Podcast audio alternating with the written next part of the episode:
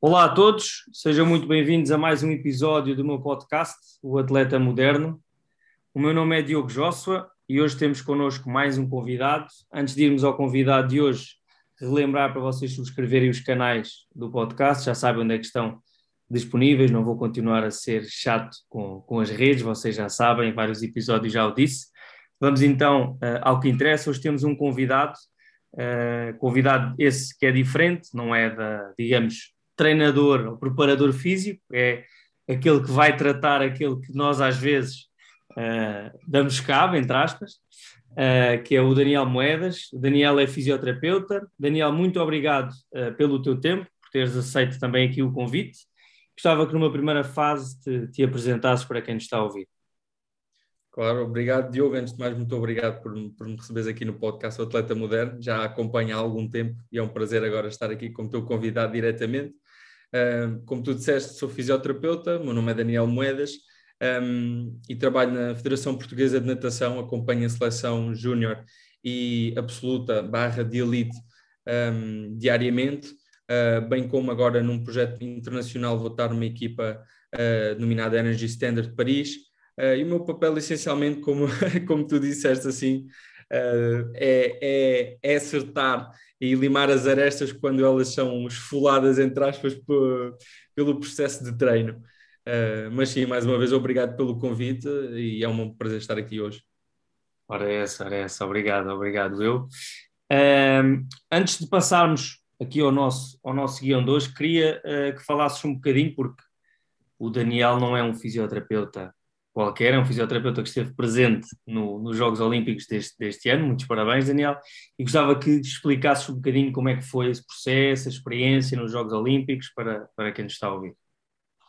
Sim, então o processo uh, para os Jogos Olímpicos de Tóquio este ano foi peculiar. Uh, digamos que até eu descrevo esta experiência foi, é a realidade, foi um pouco agridoce, ou seja, porque um, infelizmente tive o prazer de me deslocar até Tóquio, um, mas tive muitos poucos dias em Tóquio, tive muito mais presente no estágio em Nagasaki, mas tive a felicidade de já ter um pequeno sabor do que é estar uh, nos Jogos Olímpicos e, e, sem dúvida ganhar muito mais motivação para, para estar em 2024, se tudo correr bem já nas condições normativas, uh, sem qualquer tipo de pandemia, porque a própria experiência acaba por ser um pouco.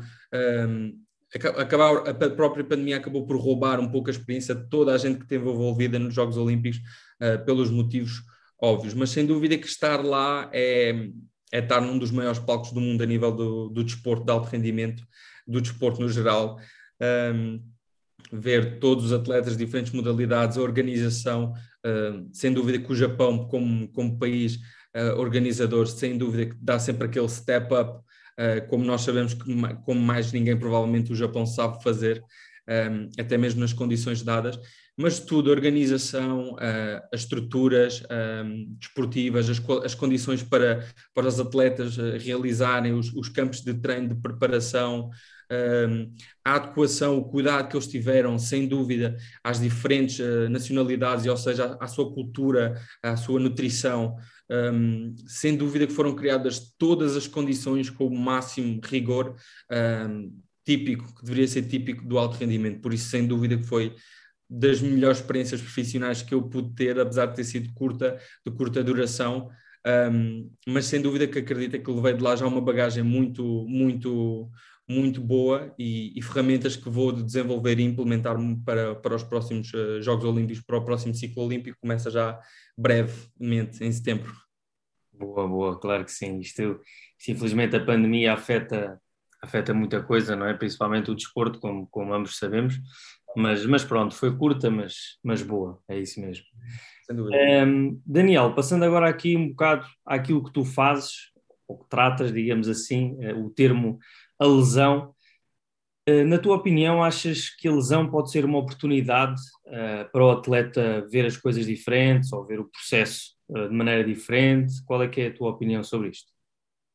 Sim, sem dúvida. Um, aliás, eu, eu costumo dizer que é, é inevitável quase pararmos no, no desporto com, com aquela moldura que é a lesão, ou seja, nenhum atleta, obviamente, uh, gosta de estar lesionado, digamos assim, Contudo, sabemos estar numa modalidade de alto rendimento estão expostos a estímulos que são, eu costumo brincar com eles, de sobre-humanos, um, não é normativo estar exposto a uma carga tão grande, com um volume tão, tão elevado e uma intensidade tão elevada, às vezes com períodos mínimos de, de recuperação.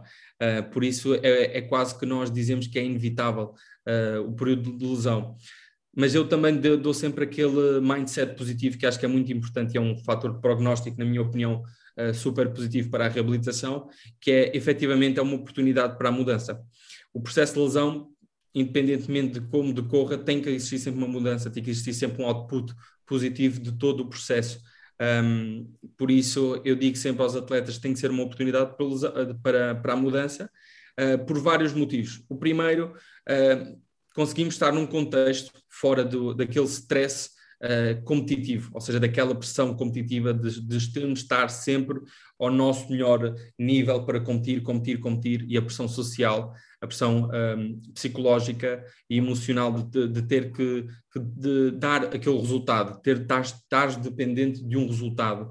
Ou seja, quando nós uh, nos encontramos num período de lesão, eu digo sempre que é ideal paramos um pouco, analisamos, temos que ultrapassar a dor e a frustração, porque obviamente nunca é agradável mais uma vez estar lesionado, mas olhamos todo o que é aquele perfil que criamos uh, do risco de lesão, ou seja, quais os fatores de risco já preponderantes, que muitos deles até puderam contribuir para esse momento de lesão agudo, um, ehm, mas temos, é um perfeito momento para intervirmos nos diferentes fatores de riscos de forma a que consigamos construir, ou seja, não só uh, retornar o atleta à prática desportiva de forma segura e minimizando o risco de, de, uma reincidiva, mas também combater todos os outros fatores de risco, toda a outra atmosfera envolvente do atleta que possa efetivamente estar a contribuir para, para, para essa mesma lesão, que provavelmente até teve bastante peso, digamos assim.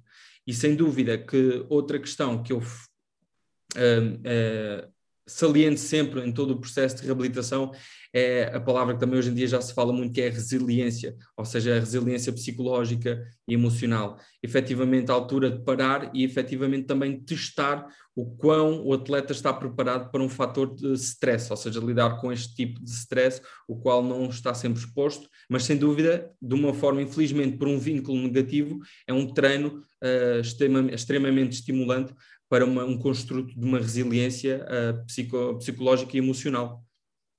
Claro, excelente. E, e, por vezes o atleta pode olhar também para, para outros fatores né, que, que se calhar com, se não tivesse essa lesão não, não olhava, não é? É... Sim, sem dúvida, sem dúvida, Jorge. Até mesmo para o vosso trabalho, mesmo a nível da preparação física, não só do treino específico da modalidade, é sempre um momento de comunicação muito exímio, muito produtivo mesmo, entre a reabilitação e também uh, o fisioterapeuta e o preparador físico, neste caso, ou o gestor da performance, um, que nós falamos sempre é uma altura perfeita para o, uh, o desenvolvimento e a manutenção de, de, algumas qualidades físicas, que numa altura normativa de uma época desportiva não é permitido, uh, ou seja, trabalhar, estou a falar, vamos dar aqui alguns exemplos, dentro ou fora da natação, uh, melhorar os índices de força relativa, trabalhar mais numa, em manifestações de força reativa ou de, enfim, um treino aeróbio ou mudanças de direções ou viragens, se estivermos a falar na água, ou melhorar o salto são várias uh, o, o, o, tipo de qualidades físicas e o tipo de treino de skills específicos nós podemos trabalhar neste período de, de reabilitação sob lesão. Claro, exatamente. Às vezes é que temos um bocado aquela, os atletas têm um bocado aquela visão de, ah não, estou lesionado, então vou parar totalmente. Mas às vezes não, não é assim. Também cabe-nos a nós, não é? Uh, educar os atletas nesse, nesse sentido. Também foi, foi por isso que, que também quis tocar neste, neste assunto. Um, Daniel, já falaste aqui que a tua modalidade é, é a natação. Gostava também que, que falasses um bocadinho que lesões é que normalmente tu encontras uh, na tua modalidade e quais é que são as suas assim, grandes causas. Sim, uh, enfim, a, a, natação, como para quem nos estiver a ouvir e não conheça tanto, uh, é uma modalidade desportiva que, o qual está exposta a uma sobrecarga uh, articular muito grande, ou seja, estamos a falar de atletas no masculino e no feminino que são expostos a treinos bidiários uh, quase todos os dias, para não e tridiários tivemos a incluir, a incluir uh, as sessões de treino de força e as sessões de mobilidade, que eu integro também como um tipo de treino e não só um complemento ao treino. Um, mas estamos a falar de atletas que geralmente passam cerca de 30 horas da semana dentro da água, mais 6 a 8, ou, ou, às vezes 10 horas numa sala de treino fora de água, ou seja, estamos a falar no final de uma semana, às vezes a bater nos 70 quilómetros uh, por semana um, a nadar. Ou seja, se vocês pensarem, eu dou sempre este exemplo, às vezes até quando dou as minhas aulas, se vocês tiverem que estar no mesmo sítio uh, de pé e tivermos que rodar o nosso ombro cerca de 10 mil vezes, ou de, ou de 10 a 15 mil vezes, imagina o stress que isso vai causar no vosso ombro, até se vão conseguir fazê-lo. E é mais ou menos o equiparado, para não dizer que um atleta de natação faz isso e muito mais sobre a força do arrasto um, e para vencer a água, ok? Porque eles deslocam-se no meio aquático, que é um que tem uma densidade obviamente muito diferente do que é nós, o nosso trabalho cá fora de, de, de no, no, ar, digamos assim. Uhum. Um, por isso, toda a, a lesão, maioritariamente, que nós encontramos na natação é por motivo de overuse, sobrecarga uh, articular. Ou seja, não é muito raro uh, nós lidarmos com um, lesões de origem traumática, se bem que elas existem sim na natação, uh, nem que seja no contexto esportivo, ou seja, um atleta que escorrega no cais da piscina e, e cai sobre um pulso, ou, ou, ou realiza um mecanismo de uma um, temos vários tipos de, de, lesões traumáticas que podem acontecer também uh, na natação, mas apesar de ser uma, um percentual muito uh, minor comparativamente às lesões resultantes de microtraumas, ou seja, de, do, do, constante estímulo gradual que existe pelo, pelo treino de, de água. E é isso que, que acontece.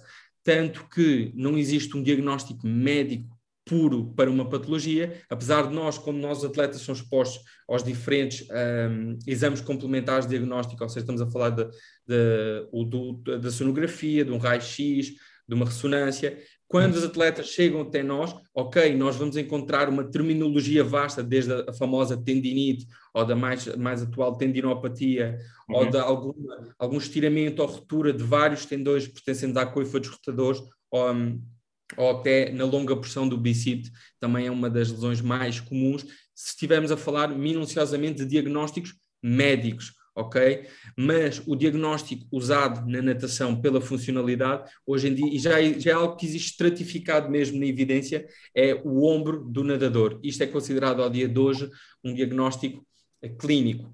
Porquê? Porque o ombro do nadador acaba por ser um conjunto de sinais e sintomas, e é isso que nos interessa enquanto fisioterapeuta, não é tratar uh, eh, um, a causa da lesão, ou seja, o, o, a patologia em si, mas uhum. como é que efetivamente a patologia se manifesta a nível de sinais e sintomas, como é que é incapacitante e como é que nós, fisioterapeutas, juntamente com toda a equipa multidisciplinar, muito importante, obviamente, podemos potenciar um, a funcionalidade do atleta, ok? Uh, e maioritariamente é este processo que, que nós vemos na, na, natação.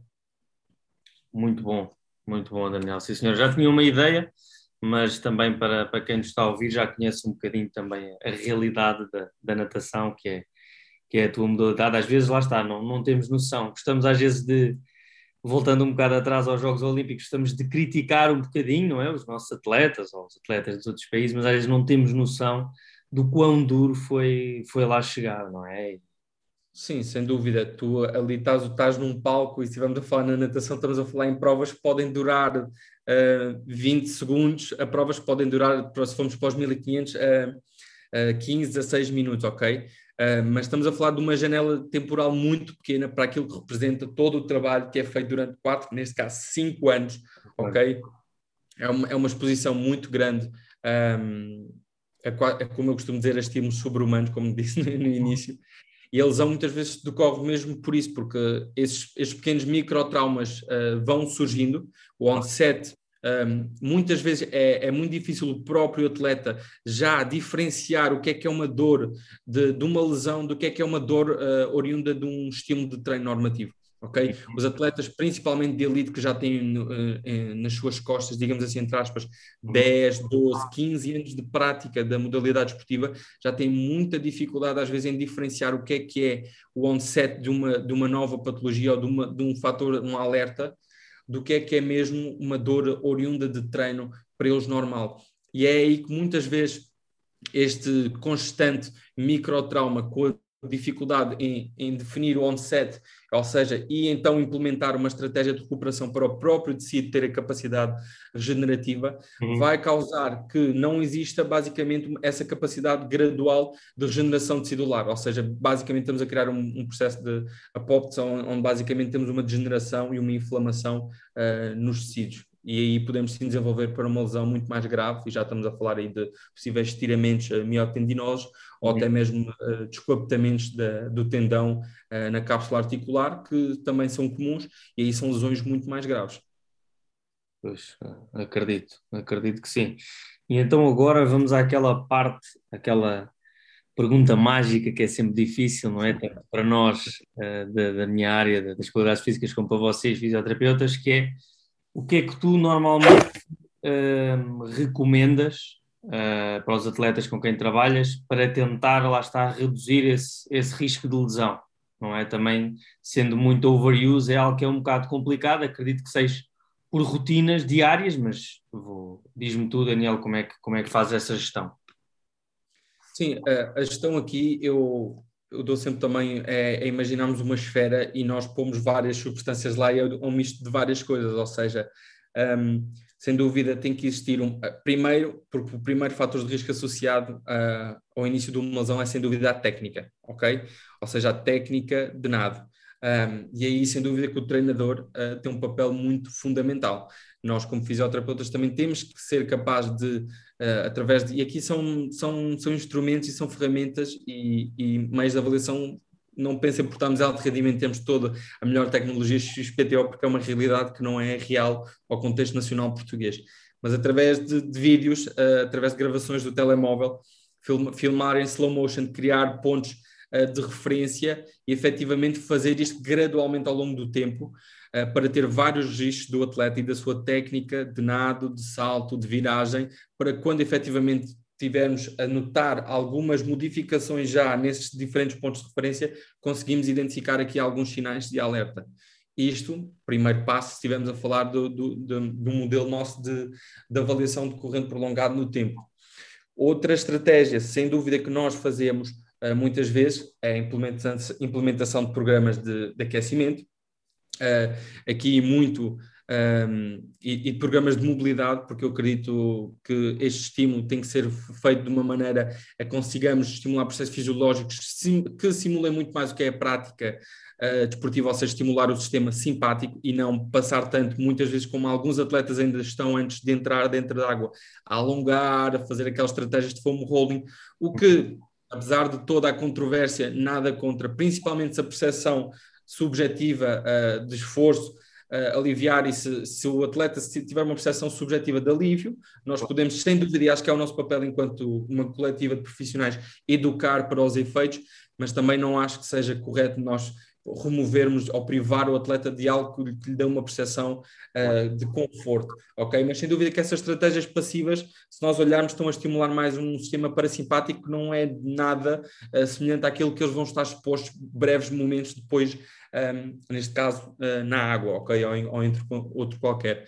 Mas pronto, nós implementamos sem dúvida estes programas de, de aquecimento, de retorno à calma também no final, programas de mobilidade articular também, Usamos muito também uh, as técnicas de controle respiratório, obviamente, porque a respiração dentro da, da, da, da água é algo que tem que ser muito eficiente, ok? Um, e aqui até temos algumas, uh, algumas uh, técnicas de cinésio respiratória mesmo e de controle respiratório também, que muito específicas à fisioterapia, que nós podemos aplicar também dentro de uma sessão de mobilidade, uh, fazer uma sessão de 40 minutos onde integramos várias modalidades terapêuticas um, e que também nós fazemos isso no dia a dia aqui no, no nosso trabalho no Jamor na Federação. Uma, algo que nós, que é muito subjetivo, mas que é muito importante e que também o período de lesão às vezes é muito importante para, para desenvolver com os atletas, que é a consciencialização, ou seja, o inglês o awareness, uhum. ou seja, a capacidade que o atleta tem que ter um, no espaço, ou seja, nós aqui muitas vezes, existem muitos treinadores que executam esses drills um, que é basicamente o, o nadador estar a nadar uh, vendado, ou seja, com óculos escuros, para o nadador ter completa consciência de onde está, ou de onde é que a mão está no espaço, de onde é que o cotovelo está no espaço, de onde é que o ombro está no espaço, a rotação do tronco, uh, isso tudo, porque as pessoas não têm mesmo noção do quão preciso tem que ser um movimento de uma entrada na água ou de um cotovelo e de como é que uma posição baixa de um cotovelo altera a mecânica e a física e a, e a quantidade de carga um, que está a ser implementada no, numa articulação como o ombro. Um, que por natureza o ombro já é uma articulação uh, inatamente muito instável, que é uma, é uma articulação uh, muito mais dada para a mobilidade do que para a estabilidade, por isso qualquer erro técnico, mais uma vez, uh, irá causar uma sobrecarga articular enorme. Também, se não estou em falta, algo que nós fazemos bastante a nível de implementação no nosso dia a dia para minimizar este risco de lesão é, sem dúvida, estratégias de core, ok?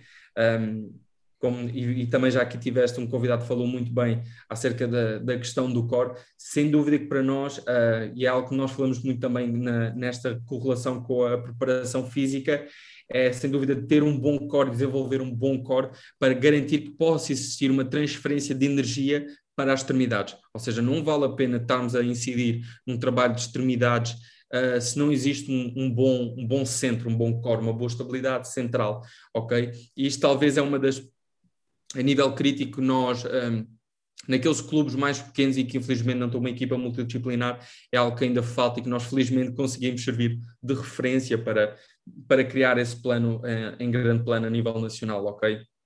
E também eu vejo sempre, aí, e aí eu gosto de incidir nisto, mas que é algo que eu preciso, sem dúvida, muito da, da parte da preparação física, minimizar o risco de lesão, os atletas terem, têm que ter índices de força relativos uh, satisfatórios, tem que ter, um atleta tem que ser forte, tem que ter, temos, tem que ter, para além de um atleta, de ser bom nadador, eu digo sempre ele tem que ser um atleta. Os atletas têm que ser atletas.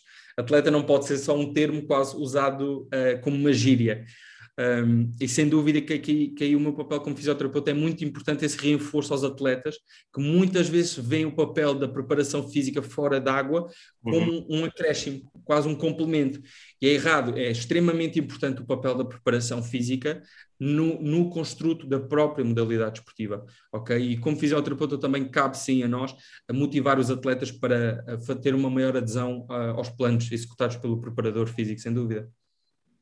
Claro, excelentes, excelentes uh, opções que, que deste aqui e acredito que mesmo assim, infelizmente, às vezes acontece, não é? Faz, faz parte, só quem, só quem não faz ou quem não pratica é que, é que, não, tem, é que não tem nada, não é? Mas, mas sem dúvida que são, que são propostas muito, muito interessantes e, e isso também da parte do core que tu falaste também é muito importante nós explicarmos aos atletas como é que essa transmissão de forças a, eh, acontece e esses pontos todos que, que tu falaste e, e, muito bem, a parte da mobilidade também, bastante, bastante importante, porque às vezes lá está, achamos que é dentro d'água, então quase que temos de fazer tudo dentro d'água, não é? Eu não estou não estou muito bem dentro da modalidade, mas acredito que haja se calhar atletas que, que, achem, que achem isso, mas, mas lá está esse trabalho que tu dizes e também essa parte de educar uh, e dessa equipa multidisciplinar que tu, que tu falas e falámos ao longo aqui do, do episódio muito bem, acho que é sem dúvida o, o mais importante para o atleta perceber que tudo faz parte do puzzle, não é do, do verdadeiro atleta, digamos, digamos assim.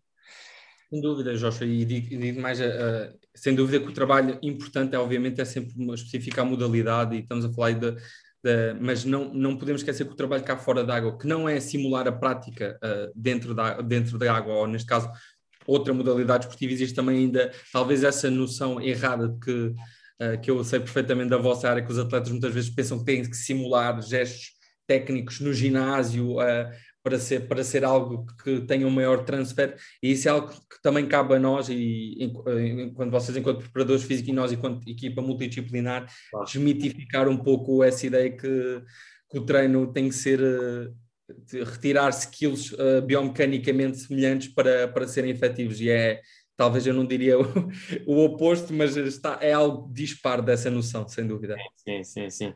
E gostei também muito daquela parte, Daniel, que tu falaste de, do pormenor da técnica, do cotovelo, da mão, isso é sem dúvida, lá está. E como é, é uma, ou seja, é um movimento que é linear, ou seja, qualquer coisa ali já pode uh, afetar o tempo não é uma, um mínimo para os Jogos Olímpicos, não é? Na prova de, dos 50 livros, estamos a falar mais uma vez, é literalmente é só ir, ou seja, qualquer minuciosamente, qualquer deslize, qualquer braçada a mais, qualquer respiração que não devia ser dada, é o suficiente para, em vez de chegares em 21 segundos, chegares em 23 segundos ou, ou, ou perderes uma qualificação para, para os jogos. É mesmo ali um fio de cabelo que estamos a falar.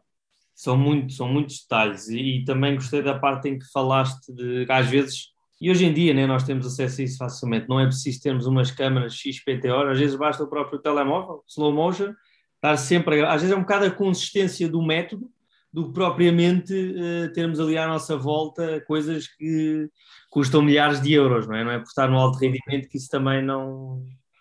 É? Nós aqui temos a, a nível nacional e estou num, num, contexto onde somos muito gratos uh, e temos a humildade de trabalhar com, sem dúvida, muita tecnologia, mas que infelizmente, mesmo a nível de, de, de nado, é muito difícil, mesmo para o nosso contexto nacional, temos mais tecnologia para trabalhar fora de água, ou seja, estamos a falar aí de plataforma de forças, uhum. uh, análise biomecânicas minuciosas, plataformas de força, tudo isso temos à nossa disposição. Dentro da água é muito dispendioso, infelizmente Portugal ainda não tem, temos apenas um ou dois centros específicos, neste caso no Porto, um, ehm, uh, eh, que, que, nós pontualmente lá vamos para fazer análises uh, uh, subaquáticas, medição de, de força das saídas do bloco, uh, o nado amarrado para ver a quantidade de força também colocada uh, na braçada, mas infelizmente nos nossos campos de treino e nos clubes, infelizmente não, não, não, temos, não temos acesso a esse tipo de tecnologia, é realidade, e aí temos que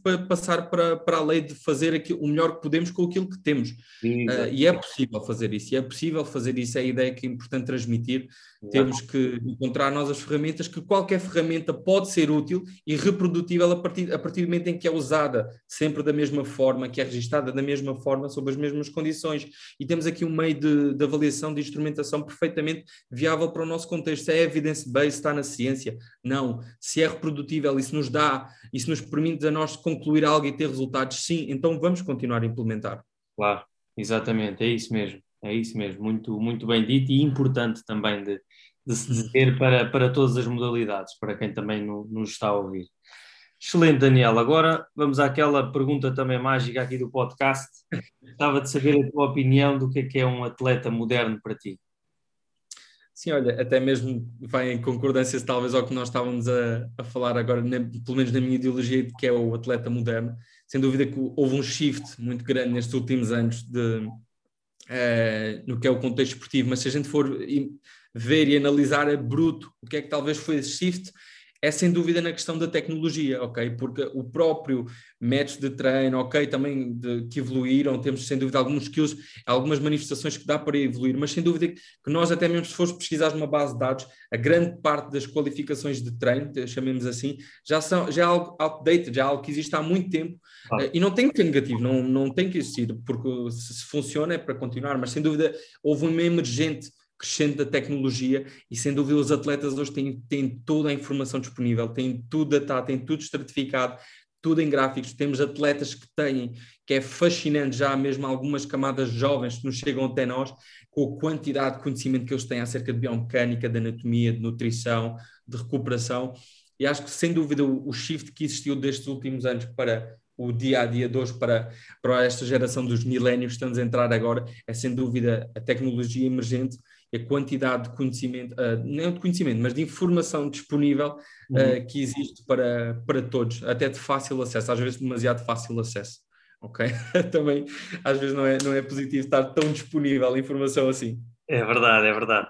Por um lado, também lá está, cabe a nós mais uma vez educar os atletas nesse sentido e também é bom que eles venham com essas com essa informação para quase discutirmos ali, ok, mas para ti se calhar é melhor isto, ou para o outro é se calhar melhor eh, outra opção, não é? Ou seja, por um lado também acaba por, lá está, incluirmos, como eu defendo muito, incluirmos o atleta no processo, não é só chegar ali, olha, vais fazer isto e acabou, e é porque eu digo, e não, não deve ser assim, não é? Ou seja, temos de incluir o atleta no processo. Até interromper, concordo perfeitamente com o que disseste, e é algo que às vezes até me até posso dizer que me tira às vezes um pouco do sério é o atleta passivo, ok? É aquele atleta que, que é faz, faz, faz, que eu às vezes até brinco por, pelo, pelo, pelo que vemos em algum, em alguns contextos de competição, que é, eu costumo brincar e dizer que é o modelo russo, que é eles estão ali num, num regime tão fechado e tão strict, strict é. que eles fazem. Eu gosto que os nossos atletas cheguem, sem dúvida, até nós e tenham curiosidade em perceber, ok, a nível da fisioterapia, o que é que esta lesão implica a nível do meu corpo, o que é que eu estou limitado a fazer, o que é que eu posso fazer para além das sessões presenciais para melhorar, melhorar o que é que eu posso modificar no meu dia a dia que possa ser. Epá, é tão cativante termos um atleta, como tu disseste bem, envolvido, uh, este engagement no processo, claro. que sem dúvida que é um, é um fator de prognóstico excelente para, para qualquer processo de reabilitação e para um contexto de treino, sem dúvida, um atleta interessado, sem dúvida que é que é, que é impecável termos esse tipo de atletas, nada passivos, não é, não é muito o meu registro, não gosto de atletas passivos. É isso mesmo, é isso mesmo. Temos, temos o mesmo registro, é isso mesmo. Grande Daniel, agora aqui para quem nos está a ouvir, uh, onde é que as pessoas podem seguir um bocadinho o teu trabalho, falar contigo, tirar algumas dúvidas, se for preciso, deixarem um bocado as tuas redes sociais? Sim, eu estou, acho que maioritariamente nas redes sociais assim base, estou no, no Facebook e no, no, Instagram, são as duas grandes redes sociais onde até maioritariamente as pessoas me encontram e contactam. Daniel Moedas, fácil. Não, felizmente não tenho a dificuldade de combater com muitos usernames iguais aos meus, tenho um nome meio peculiar. Um, também podem encontrar no LinkedIn, sem dúvida, através também do, do meu nome, Daniel Moedas. Um, e sem dúvida estejam à vontade para, para entrar em contato, trocar ideias. Eu adoro, troco bastantes vezes, não digo diariamente, mas dia sim, dia não, troco ideias com, com fantásticos profissionais de diferentes áreas, seja de nutrição, de psicologia desportiva, da preparação física, como é o teu caso e de, e de muitos outros. Um, e sem dúvida, quem quiser contactar está à vontade. Eu tipicamente sou muito rápido a responder e a, e a criar até chat rooms para debater ideias com, com os diferentes profissionais. Estou sempre disposto. Mais nada, excelente, excelente, Daniel. Uh, muito bem, Daniel. Olha, mais uma vez, muito obrigado pelo teu tempo. Foi um grande episódio e acredito que quem nos está a ouvir vai, vai aprender e, e vai gostar de certeza de, de tudo o que falámos aqui. Muito obrigado, Daniel, e até à próxima. Obrigado, Diogo, mais uma vez e sucesso aí. Ok, obrigado. Obrigado.